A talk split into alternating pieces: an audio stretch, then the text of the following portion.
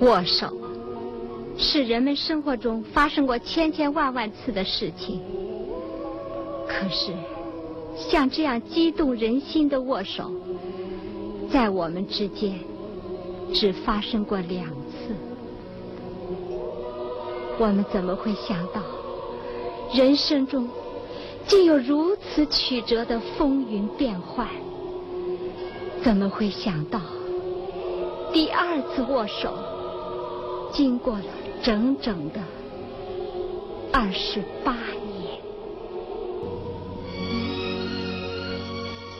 欢迎收听《读小说、听电影之第二次握手》第十一集，作者张扬，电影同期取自一九八零年由董克娜导演的同名电影。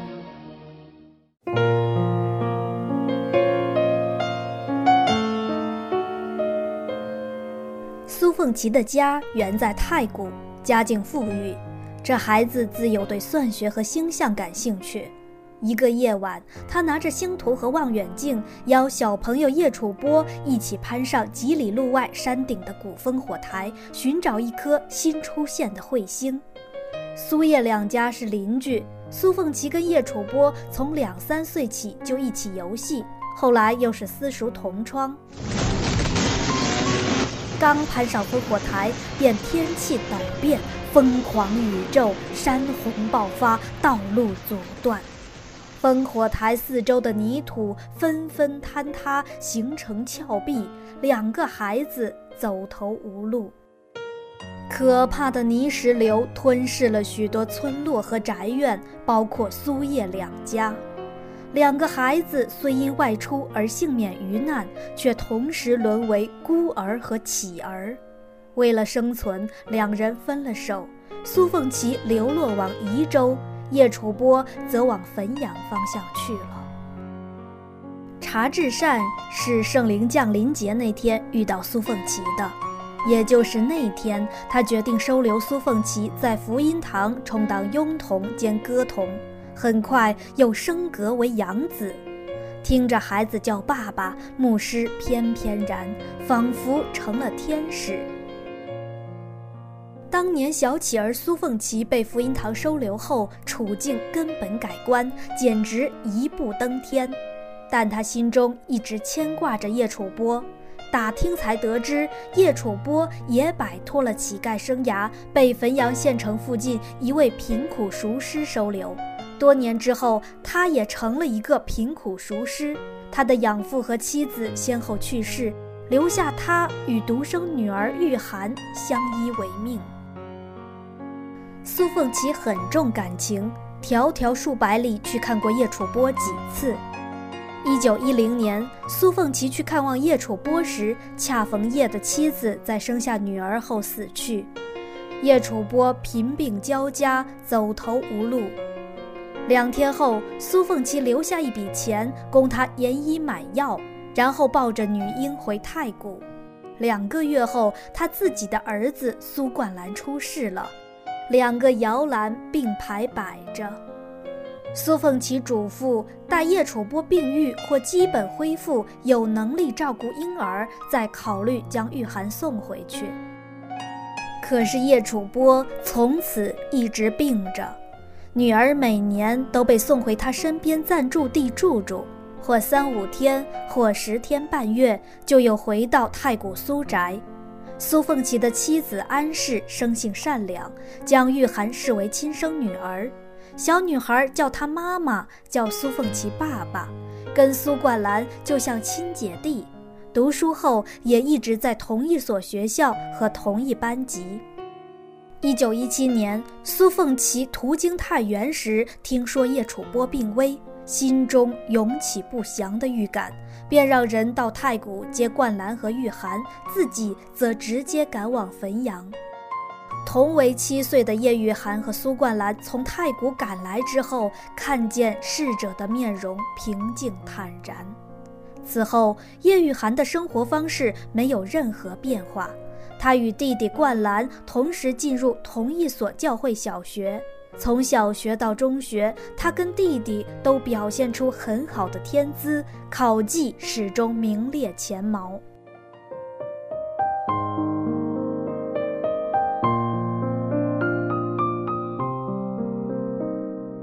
幼年的苏冠兰和叶玉涵姐弟相称，两小无猜，非常亲密。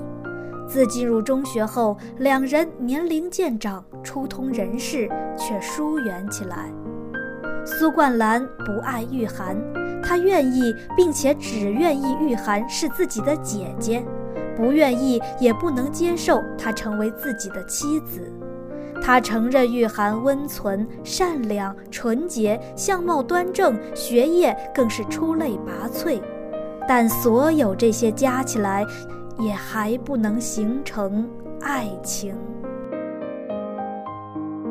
叶玉涵从初通人事起便深爱着苏冠兰，中学的最后两年，他已经觉察到苏冠兰对他日渐冷淡和疏远。临近毕业时，甚至干脆不理睬他了。他非常痛苦，感到自己的心脏好像被一只无形的巨爪紧攥着往深潭里摁，越摁越深，水压越来越大，几近无法忍受。四周冰冷刺骨，一片漆黑，使他喘不过气来。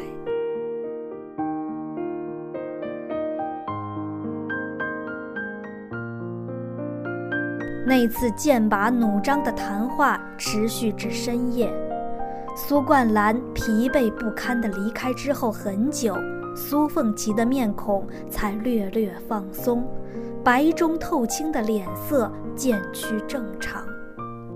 查鲁德，苏凤琪望着幽暗的屋角，轻声道：“依你说，该怎么办呢？依我看，攻城为下。”攻心为上。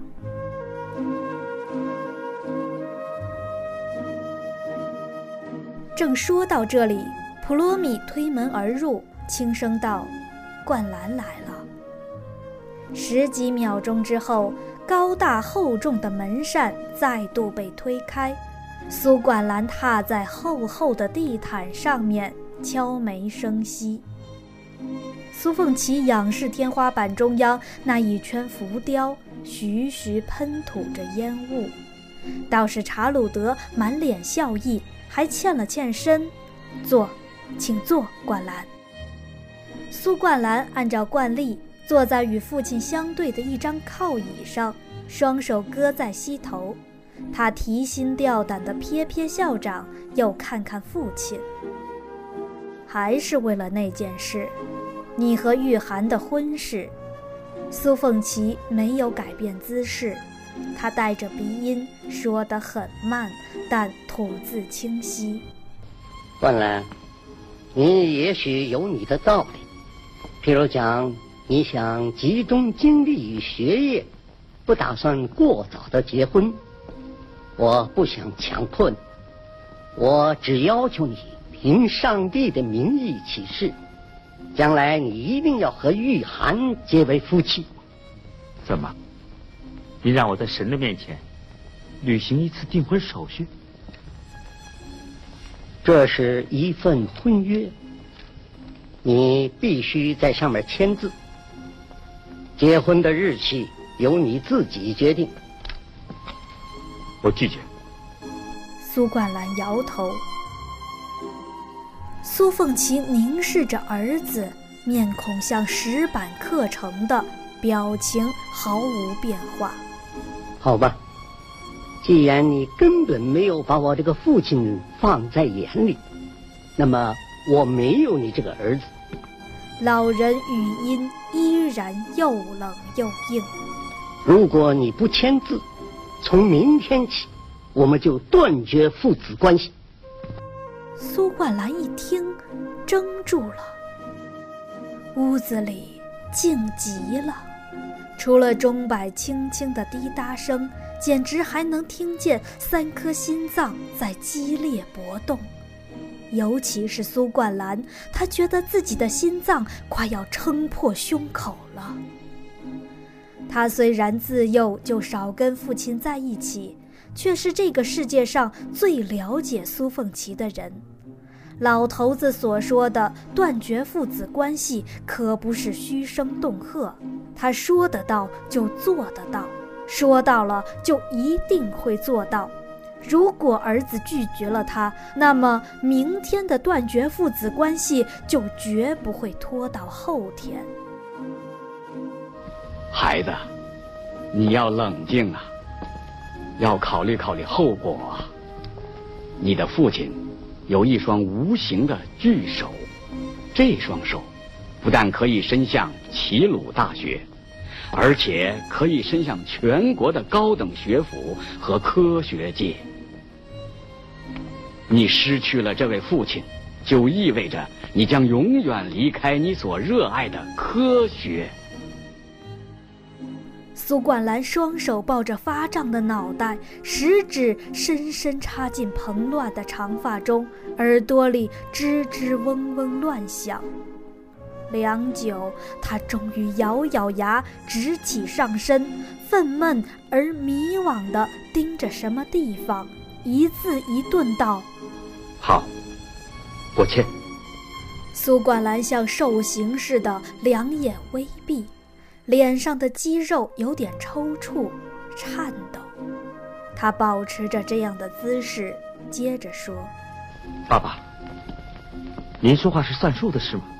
当然。你已经以父亲的身份答应我，结婚的日期由我决定。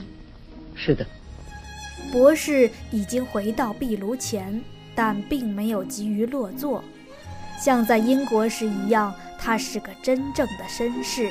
挺胸直背，气度非凡，表里如一，在做人方面一诺千金。现在他看着儿子，声调铿锵，信誓旦旦：“我完全尊重你的意志。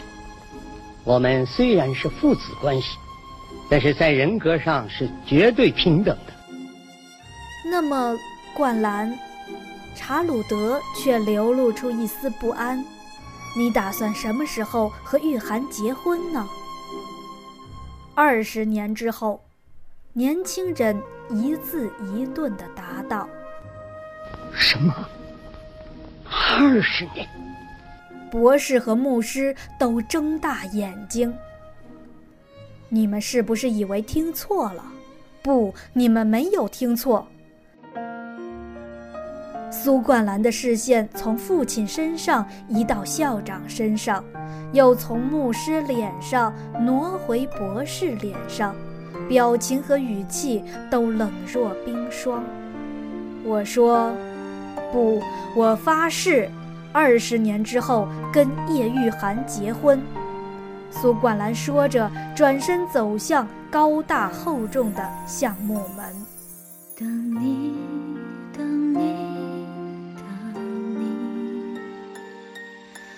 站在风中，寂寞的等